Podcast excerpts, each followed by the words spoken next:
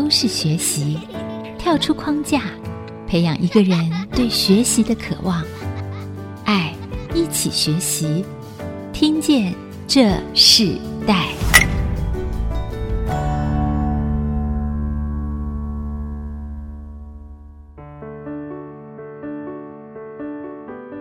各位听众朋友，大家好，欢迎收听《听见这世代》，我是主持人郭兰玉。今天在《听见这世代》节目里头，我们要先跟听众朋友说声新年快乐，真的是非常的美好。二零二一的这个时间已经来到了哦。那我们在《听见这世代》里头，在今年，我们希望一切都是有新的事情，有新的气象，邀请听众朋友们跟着《听见这世代》，听到新的一年，所有人对于这一年的盼望啊。那我们知道，在自古以来，就是珠宝便是人们对于美的追求和美好生活的向往，常常听到珠宝就会想到隽永，想到传承，想到珍藏，啊，想到富贵。甚至想到工艺匠心手工上面，甚至在传承的技术上面啊，都会跟这个珠宝联想在一起。珠宝也是一个非常具有价值和价格的这样子的一个珍藏品。今天跟大家分享的四代学习关键词，我们谈到是匠心独具新古典珠宝的工艺传承。那今天跟我们一起分享课题的来宾是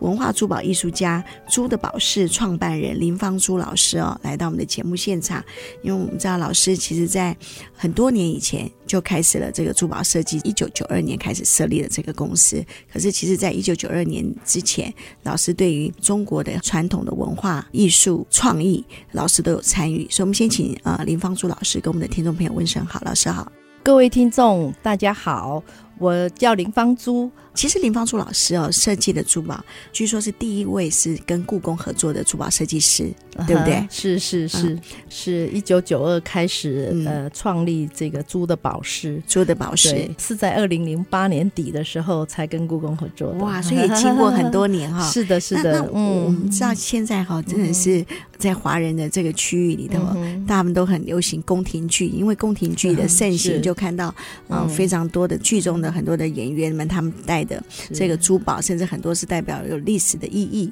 当时文化可能的语言。像老师，其实在做珠宝设计之前，其实所学的不是珠宝，哎，是对不对？可以老师呃，可以简单的介绍一下你自己原本是学了什么，然后后来进入到珠宝界这个领域呢？啊、呃，我想我是非常不一样啦啊！我自己念的是历史。那基本上我是没有学过任何珠宝设计，但我呢是从这个历史、从文化当中去讲述这个珠宝，那甚至把这个文化的传承呢当做了我的一个使命当中，是这样子来去创作我的珠宝的。嗯，对，我知道说老师自己学历史嘛，可是那你怎么会去投入珠宝设计的关键的行业呢？啊、呃，我讲这个讲一讲是很有趣了哈，结起一些文化精神，崛起我们传承的当中的很多的精髓，那这些精髓呢，那别人用很多的形式，比如说在博物馆，也许他是用铜器来表现，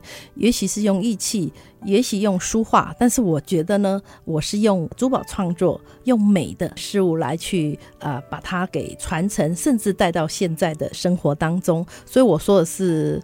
古意珠宝嘛，哈，摩登创作，我们可以进入到珠宝设计这样的领域。嗯，可是老师原先要进入到这个行业，然后并成为你的事业，嗯，最重要的一个动机是什么？哦，我觉得就两个字嘛，热忱嘛，热情嘛。对，真的很多人问我说：“哎呀，你为什么这样做呢？”我就告诉他说：“我为什么不这样做呢？” 我都这样跟讲。其实这个就是非常自然的事情。在对我而言，呃，我认为这个你的热情，对这些文化的喜好，其实你根本不觉得你自己在工作啊。在珠的宝饰自己设立的这个品牌，嗯哼，然后同样也是一个环境，甚至是一个教学的环境啊。我看到的，嗯，珠的宝饰非常棒的、优质的一些记录。创立以来已经登上了香港苏富比的这个拍卖会，然后还有九八，对，还有中国呃加德伯拍卖会，对不对？是是。然后还有美国旧金山亚洲艺术博物馆等国际的呃舞台，甚至被台湾选出台湾出席博鳌亚洲论坛时赠送给外国元首的礼物，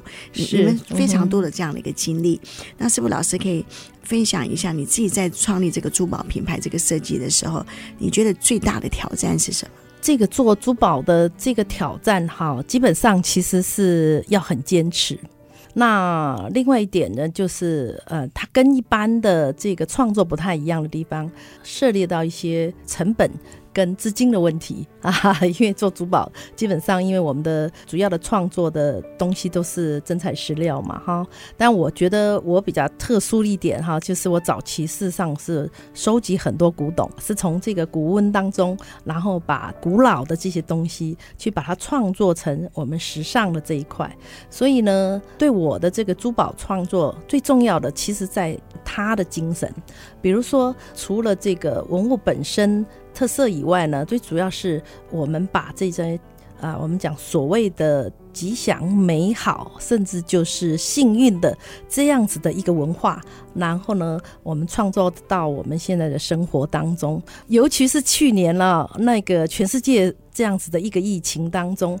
每一个人都很希望说自己呢本身是幸福平安的。那我就觉得，呃，对我的这个珠宝。创作当中，其实我已经在做这个工作，就是把我们传统当中的美好文化，甚至幸运、好吉祥的这样子的意涵的一个传统精神，用创作珠宝这一块呢，把它给实现出来。好，这个是呃，我觉得很有意义的事情。对，那因为呃去年这样子的一个疫情啊、呃，我觉得呢，如果我们有很好的信念，如果我们有一个美好的一个呃坚持的这样子的一个想法啊，我相信呢，这些东西带在身上，你就会觉得你很幸运、很美好。进入珠宝这个领域啊、呃，老师提到你需要投资，对不对？嗯哼。因为其实它的整个材料，嗯、它的整个基本的这些素材，并不是、嗯、就是 不是不是一般是是、呃、的费用嘛，嗯、对不对？所以。老师当初自己原本在投入这个行业的时候，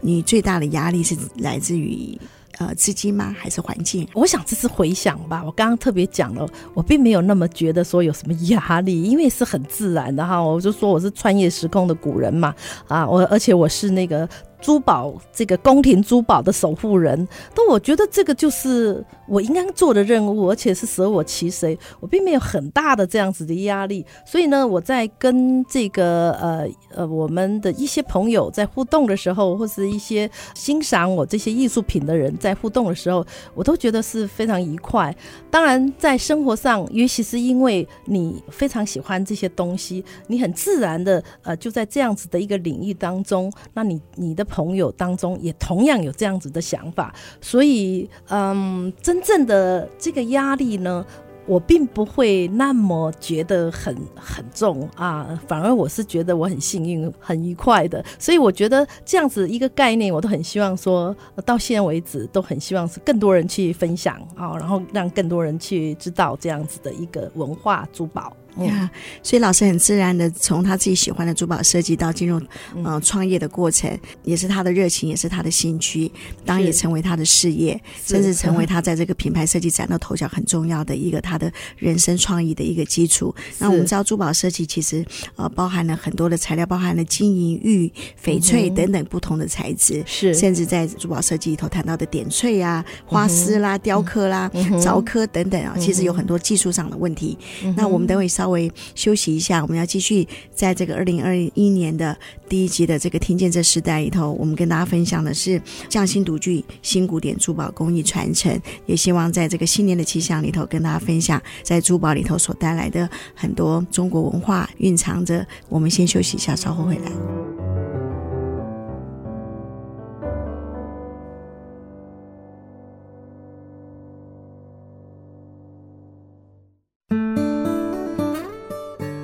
欢迎回到《听见这时代》，我是主持人郭兰玉。今天在《听见这时代》节目，我们跟大家分享的是匠心独具新古典珠宝工艺传承。针对这个主题，我们特别邀请到来宾是文化珠宝艺术家朱德宝饰的创办人林芳珠老师哦。呃，老师本身也是二零零八年跟故宫博物馆最先合作的。珠宝设计师非常多的这个文化珠宝的很多的启动都是从林芳珠老师手上来启动的。那我们是不是可以请教老师一下，你当初做这个珠的宝饰，然后你做珠宝设计，你曾经就想要把它带到国际嘛？还是你当初最想你的这个作品在什么样的一个环境或什么样的文化传承里头让别人知道呢？这个是很自然的事情哈。那我觉得当初这个呃创立珠的宝饰。当然是由一些同好啊，就是一些朋友当中非常欣赏我的东西这样开始，但也没有想到是除了这样子以外啊啊，因为文化哈其实是没有国界的哈，我是这样觉得。意外了呢，我的作品呢也。到东京博物馆去展览过，然后也到法国罗浮宫去展览过。其实是文化创作了这样子的作品以后，宣扬了这样子的一个精神，基本上就是无心插柳，到后来就是变成一个国际上代表。因为老师一路来就是本身是原本是收集古物嘛，对，是你自己开始创作，然后到你现在有一个品牌，甚至到从品牌里头你也开始真正有一个获利的公司，啊，这样子，然后有一个。团队啊，等等，其实这是一个过程。就像老师说，你很自然的发展成一个现在的企业的一个品牌，甚至一个企业的一个经营的模式。请老师再跟我们听众朋友分享一下，因为我们知道珠宝代表的是一些非常精粹的工艺，嗯，好，尤其在那个技术上非常的细致。是，我们老师自己从历史到你自己要做这样子这么精粹的，它有什么样的一个特色？它有什么样的技巧？我倒觉得，就是讲到珠宝而言哈，我是觉得跟其他的艺术很大的不一样的地方，其实它因为是因为人自己在，我们就是平常就是要这样佩戴，所以它牵涉到有一些跟一些艺术不太一样的地方，它是很精密的啊，它除了颜色、成本，然后工艺，甚至要跟人体的。这个科学都要得结合，它才可以成就一个啊、这样子的一个作品。所以我的作品除了创作、除了文化以外，其实我们有拿到一个专利技术，而且是珠宝的发明专利，这个是很难得了。那我们这个专利技术呢，就是极致米珠工艺。那什么叫极致米珠工艺呢？其实它就是用一毫米的珍珠，一 mm 而已哦，一 mm 真的是很小，用放大镜。看才可以看得出来啊！一 mm 的珍珠啦，一 mm 的珊瑚啦，绿松石啦，青金石，但是呢，有四个爪子这样子爪镶，而且是圆形的珠子，所以这是非常非常难的一个工艺。那我为什么这样子去设计它呢？那当时候创作出来的这个缘由，当然还是从这个国立台北故宫博物院里面啊，有一个叫做真如意的这样子哈，这个一个如意。珍珠的这样子的一个概念里面去把它给设计出来的，嗯，所以这个技术呢，现在是非常特殊的一个专利技术，我把它应用在我的作品当中，是是这样子。老师当初怎么发现这样的一个技术？嗯呃，刚刚也说过，说很多这些古董嘛，哈，故宫做结合以后，我就常常看什么东西是我让我最心动的，结果我看到了，就是故宫里面有一个很漂亮的如意，那是用珍珠去这个制成的，但是在故宫里面的这个珍珠呢是比较大颗，然后是用穿的，那我就觉得我。有一天，如果可以把这个、这个珍珠把它弄创意出来，多么棒的事！我说朝思暮想啊，暮思朝想的，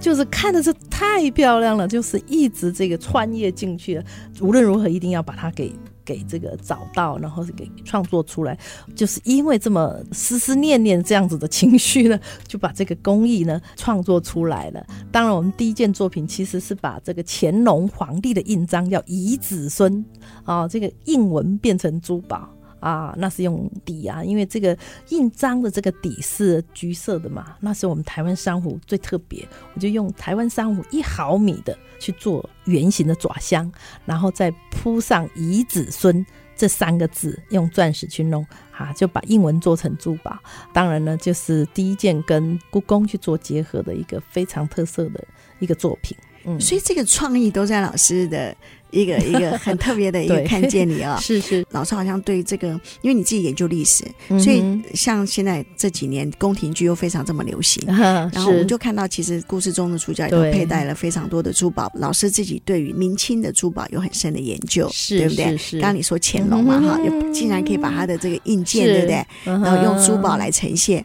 所以你自己怎么样进入到这样的一个钻研，然后看见这样子的一个古物，然后透过一个珠宝的设计。变成现在的人啊，现在的人他们可以接受，并觉得他们觉得这是一个更新潮的、更时尚的一个艺术。这个也很有趣哈。我第一本书是在一九九二那个时候就去出版了。那一九九二出版这个书的书名就叫《璎珞珠玑》。我们想《延禧攻略》那个主角就叫魏璎珞啊，哈，是真的是这样。那那个时候呢，我就把所有很多古物，像所谓的古物呢，当中就包括点翠。那点翠现在就是我们讲《如懿传》啊，《延禧攻略》啊，或者《宫廷记》里面头上啊发簪啊那个部分，啊，就是点翠。那这个点翠事实上是由翠鸟的一个毛，那是一个特殊的工艺啊，用一个金属的托把这个翠鸟的毛一根一根的这样子贴上去。那当时候我很早之前，我事实上我收很多很多。那刚开始收的时候，我也不晓得我要干嘛，但就觉得很熟悉。很棒，很美，所以呢，呃，我就在二零一二年那个时候在故宫，当时候台北故宫有做了一个很大的展览啊，是台北故宫、沈阳故宫跟卡地亚三个这个联展这件事情，我在那里呢，就是代表我们现在把古董的工艺把它不做成现在的这个珠宝的一个代表人物，把这样子的工艺结合我的米珠工艺加点翠，这样把它给呈现出来，基础上呢，古老的东西去。陈列这样子有不同的这样的形制，那我们呢，把这些特色的东西呈现出来，其实最重要的也是把我们以前的精神把它给变成我们现在可以用到的东西。我觉得这个是很重要的。那珠的宝饰大部分的对象的年龄会落在什么样的一个年龄层？啊，我只能讲说哈，他是比较喜欢这个艺术的人，哎，这个是真的很占很大的比例。那年龄当然是呃，稍微三十几到五六十都有。嗯，甚至更高哦，真的是。因为老师也收很多的学生，我们今天其实在现场，我就看到一个学生刚毕业，他就跟着老师来学习，所以我看到珠宝设计其实也吸引非常多的这些新的时代。那他们最重要想要跟老师学习的是什么？讲到珠宝这一块，我相信大家应该很可以知道，在市场上哈，大部分都是西方的艺术，大是西方的品牌比较多，对不对？一般人大概知道的，大概都是一些呃西方的品牌，但是东方的品牌的珠宝并不多。那我觉得基本上应该我是一个代表性的人物。去年十月哈，自由时报就登了一个很大篇的，甚至三大篇幅，就是特别把这个西方的品牌跟东方，就是以我一个代表哈，这个做了一个比较。那我就觉得很特别的，就是事实上现在是。东方西渐，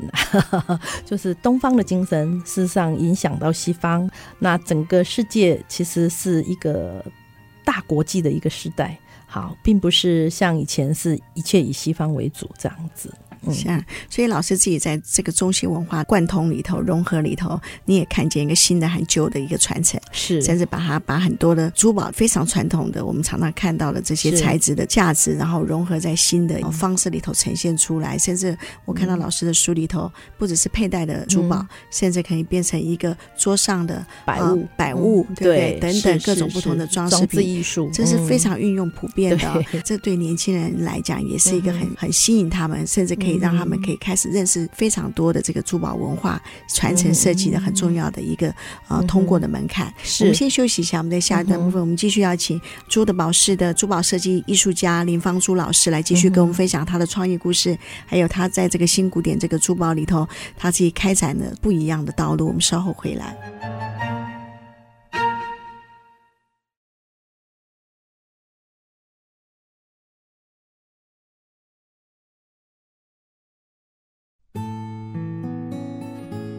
欢迎回到《听见这时代》，我是主持人郭兰玉。今天在《听见这时代》节目里头，我们邀请的来宾是文化珠宝艺术家珠的宝石的创办人林芳珠老师哦。我们节目现场，老师也带了一位学生，他自己最近啊新收的学生叫做谢云晨。那我们知道云晨其实之前是在法国啊做精品行销这样子的一个学习的这个课程，回到台湾来认识了林芳珠老师，然后跟着老师学习，很特别。年轻人对珠宝设计受到这样的吸引，你自己为什么会想要跟老师来学习这个珠宝设计呢？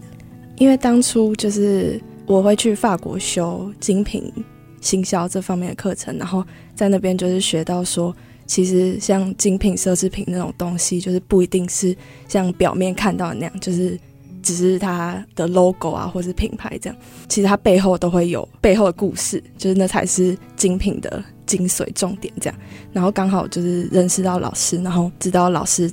珠的宝石这个品牌，它也是结合文化历史跟珠宝设计这样，觉得很有趣。呀，我我们知道法国其实是一个对这个珠宝设计，尤其是现代时尚珠宝设计里头非常注重的一个国家，甚、嗯、甚至很盛行。他们的珠宝设计也从宫廷到他们可能一般人的生活。嗯、可是林芳珠老师，他是从中国珠宝设计开始，当然他自己很多的作品融合了国际。当你自己在跟老师学习的这段时间里头，你觉得？你原先以为到你跟着老师学习，你在你所学的这个过程中，最大看见不一样的事情是什么？给你学习到最大的是什么？我觉得最不同的是，因为我本来对历史其实没有到特别熟悉，就是中国历史、台湾历史这种。可是接触到老师的这些作品，就发现其实历史也可以很有趣。然后从作品中，每一个作品它背后都有一个它特别的故事或者是什么。这样，因为我们知道珠宝设计的工艺非常注重，很细致，甚至很多的技术并不是一般人可以啊马上就学会的。那你自己最想跟老师学习的是哪一个部分呢？跟老师学习，嗯、呃，除了技术或者是珠宝部分之外，还有就如何创造这个品牌，就是让这个品牌让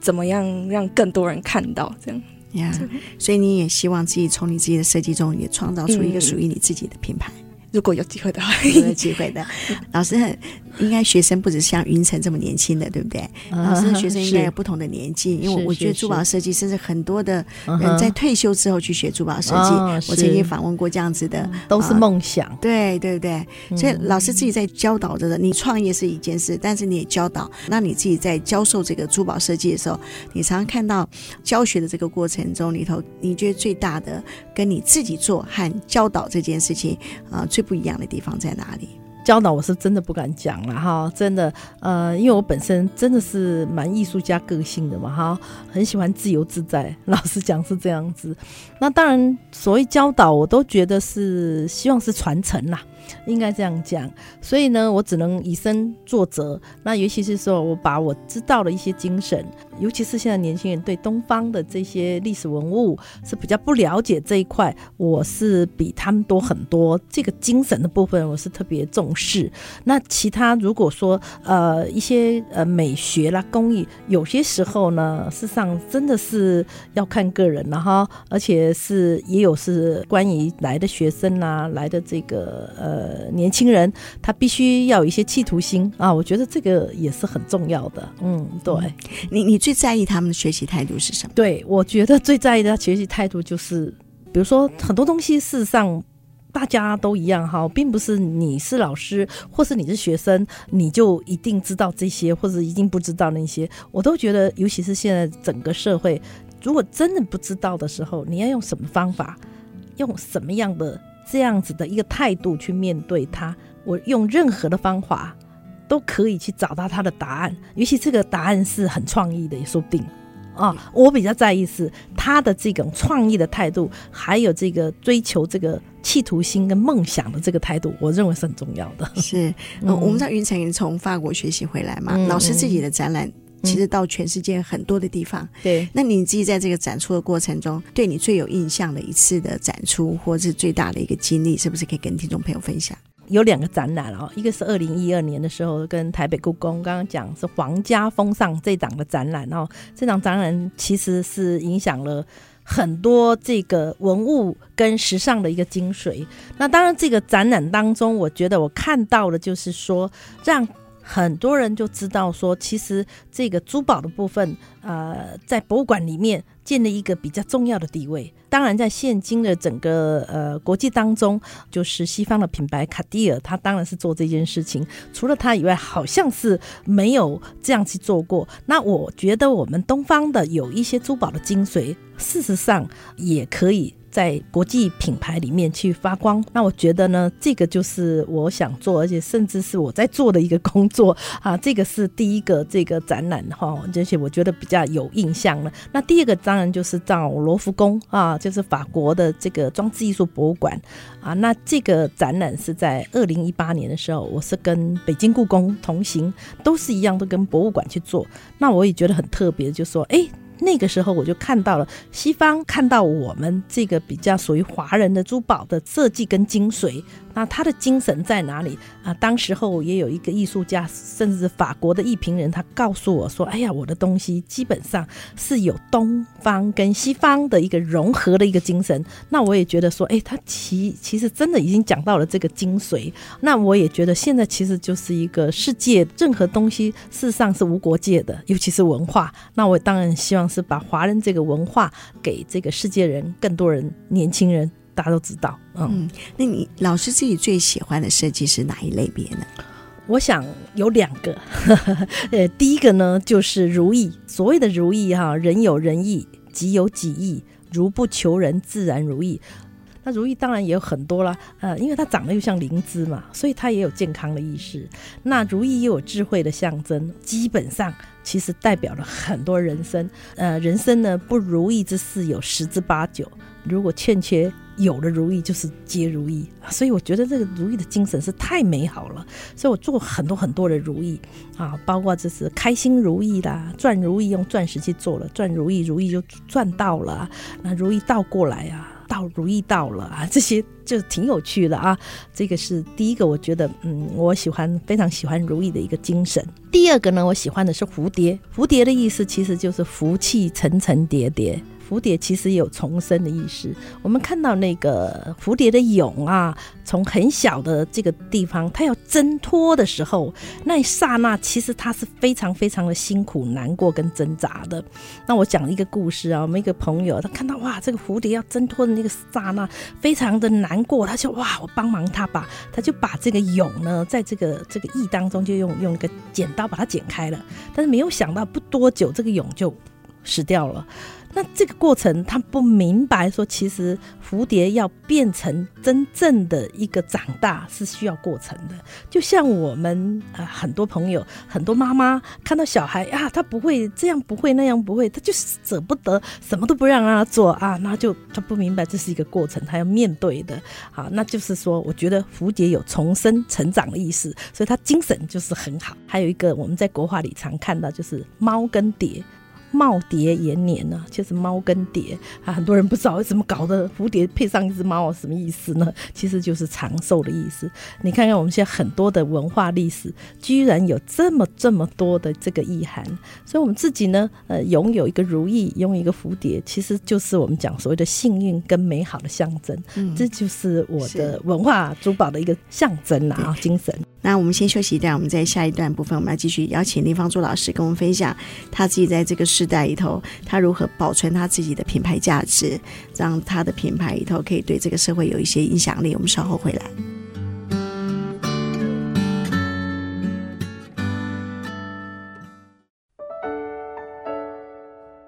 欢迎回到《听见这时代》，我是主持人郭兰玉。今天在《听见这时代》节目里头，跟大家分享的主题是“匠心独具新古典珠宝工艺传承”。今天针对这个主题，我们特别邀请到来宾是文化珠宝的艺术家朱德宝饰的创办人林芳珠老师哦。老师自己本身学历史，后来他也收集古董，到进到他自己不但做了一个珠宝设计，甚至已经创立了这个品牌，得到国内和国外的非常多的奖项，和甚至在展览中里头常常。常出类拔萃哦，这也是他自己一个事业的一个展开。那我们在最后一段部分，我们要请林邦珠老师跟我们分享。其实你做了这么多的跟珠宝设计有关系的事情，甚至将中国的很多很重要的珠宝的这个品牌的工艺传承啊，展现给不同的年龄的人。你自己觉得你的作品在这个传承的过程中里头，最重要的一个呃保有的价值是什么？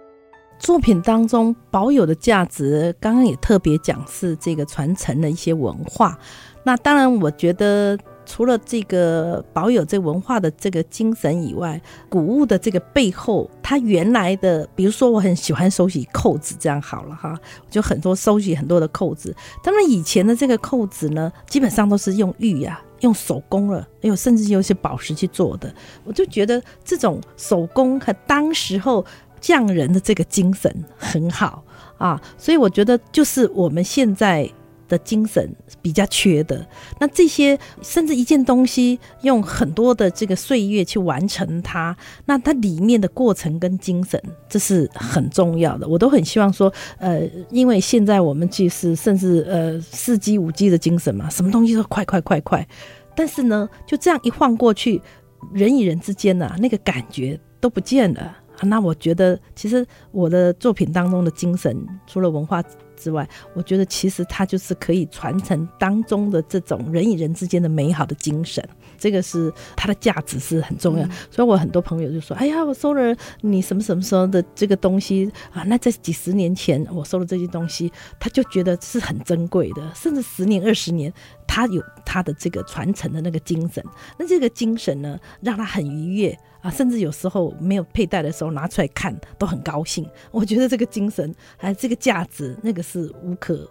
无可去取代的。嗯、是，呃，老师好像是你的品牌之前在这个机场、嗯、国际机场里头，其实也有展出，应该非常多国外的人很喜欢。是国外的，甚至诶、欸、大陆的朋友。现在就是我们讲说，我去年刚在十二月的时候呢，我也去了一趟南部的这个离城，好，就是一个艺术中心呢，啊，也南部的朋友现在也很多人开始注意到我的作品，也同时也很喜欢。嗯，对。你现在自己这个团队大概有多少人？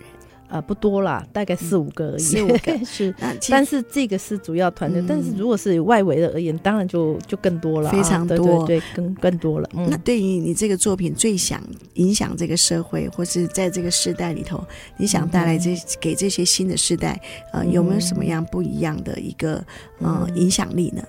嗯、呃，我就说嘛，这个我的作品当中就是一个幸运物啦。这个幸运的概念，正能量的这个精神，我希望这个传承下去，年轻的一代也可以呃收得到。嗯，呀，对。所以老师老师自己在美学的部分呢，你你想让大家知道这个珠宝设计在美学的部分，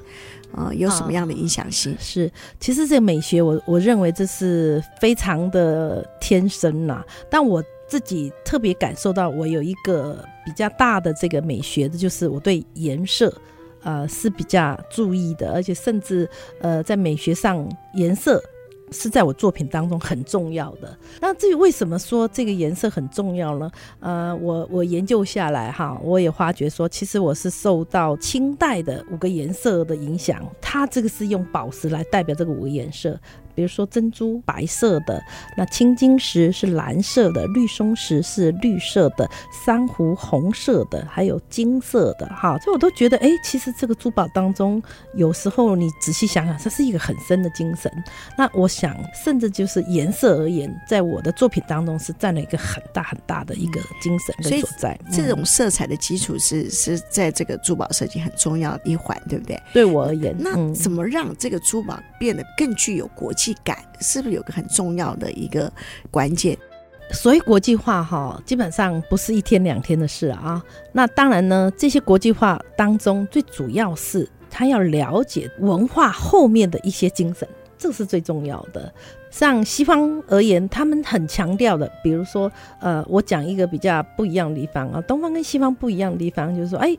他们讲究的说这个东西是。某某某公爵佩戴，他比较讲究个人，但是在我们这个呃华人的世界，甚至在古代宫廷里面，他可能就不是说这是谁哪一个皇后戴的，他绝对不是这样讲，他是说这个是皇后，这是一个礼制，讲起来都是一个说啊，这是什么阶级人可以戴这些东西，它是一个礼制的一个社会，所以这东西方就有很大很大的不同。东方呢要怎么到西方？那事实上。其实就是了解它这个背后的文化精神，它自然呢，在东方而言就很容易去被接受。啊，这个是一个这样子的一个所在啊，嗯是这样。好，那透过林芳珠老师的这个珠宝设计，我们可以看到，它不只是在佩戴的品相上，甚至在很多的摆饰上、盆花上等等，它都可以运用在我们生活上各种不同的运用啊。嗯、那节目最后，我们是不是请老师跟我们分享一下，对于想进艺术，尤其是这珠宝艺术这样子的一个呃领域的年轻朋友，你可以给他们一些鼓励的话吗？年轻人而言哈，我鼓励珠宝呢是做更好的一个创作。我想说就是想入非非吧，就是说这个用你的创作一个想法呢，可以设计无限的一个可能性啊，就是甚至把你的梦想把它的给它融入进去。所以这个我就很鼓励年轻人去做各式各样的创作啊，也是实现他各式各样的梦想。那有没有个？比较容易的呃起步，呃，我们其实节目一开始，嗯呃、老师有特别强调说，珠宝设计其实它的价值不凡嘛，嗯，所以对年轻人来讲，进入这门槛最容易的一个方式是什么？我觉得哈，因为刚刚讲的是，就像我的是比较属于真材实料的一个材料的精神，但如果对这个年轻人而言，他不一定啊，他只要用他的创作，所谓的创作的材质是什么，没有关系啊。啊，只要他觉得这个材质他喜欢，他 OK 就好。一个铁丝啊，一个绳结都可以去创作啊，这个是没有关系的。所以，所以就是从生活的一个素材来让他们引进来。是，是好，嗯、那我们今天的节目呃已经进到尾声，我们在最后想请老师跟我们分享一首歌曲啊，这首歌曲对老师的意义啊，是不是可以给我们听众朋友介绍一首歌呢？啊，我呢就是最近。听见了这个孙燕姿的《遇见》，那我的作品啊，我有一本文化珠宝的这个书里面呢，就特别有一个媒体人哈，他叫黄颖清，他在序上呢跟我讲了一个事情，我觉得挺好了。遇见呢、就是遇见的遇哈，那他后面还加了一个预先知道的预，遇见遇见。那我们怎么说是这样子遇见的这样子的一个精神是很美好呢？因为他说呢，我主导了这些古文化。还有这些古文化的呃古文物的这个前世今生，那我也觉得这个孙燕姿的这个遇见呢，她讲过哈，她说呃我遇见了谁，会有怎么样的对白，我等的人他在多远的未来，听见风来自铁和人海，排着队拿着。爱的号码牌，那我觉得这个爱呢，不一定是指很狭隘的这个感情啦，它可能是可以对这个子女的爱，那可以我而言，我觉得是对这些文化还有这些古文物这样子的一个爱，所以我觉得遇见好，然后未来可以去遇见美好的事情，所以呢，我很推荐这个孙燕姿这条遇见。好，我们发现珠宝设计家林芳珠老师是一个非常浪漫的人啊，他谈到了非常多在这个珠宝设计人的热情，同时反映出老师自己对于这个很多在设计上面的生活的美感和情感，不但是。带给你生命不一样的丰盛，甚至也让你自己在事业上和整个传承里头给你一个不一样的看见。非常谢谢文化珠宝艺术家珠的宝饰的创办人林芳珠老师跟我们分享他自己生命中里头在工艺设计，尤其是在古典珠宝设计里头开展出他人生的不同的一个学习之路。那甚至他今天也带了他的学生谢云成啊，来跟我们分享他在一个从国外回来的年轻人跟老师学习的一些心声。我老师今天非常。谢谢你，谢谢大家，新年快乐，再见。好，那我们非常谢谢林芳珠老师，听见这时代，我们下次再见，听众朋友，新年快乐，拜拜。听见这世代，建立爱的连结。中华民国资源媒和互联协会邀请您一起启动公益资源，实现分享与给予的良善社会。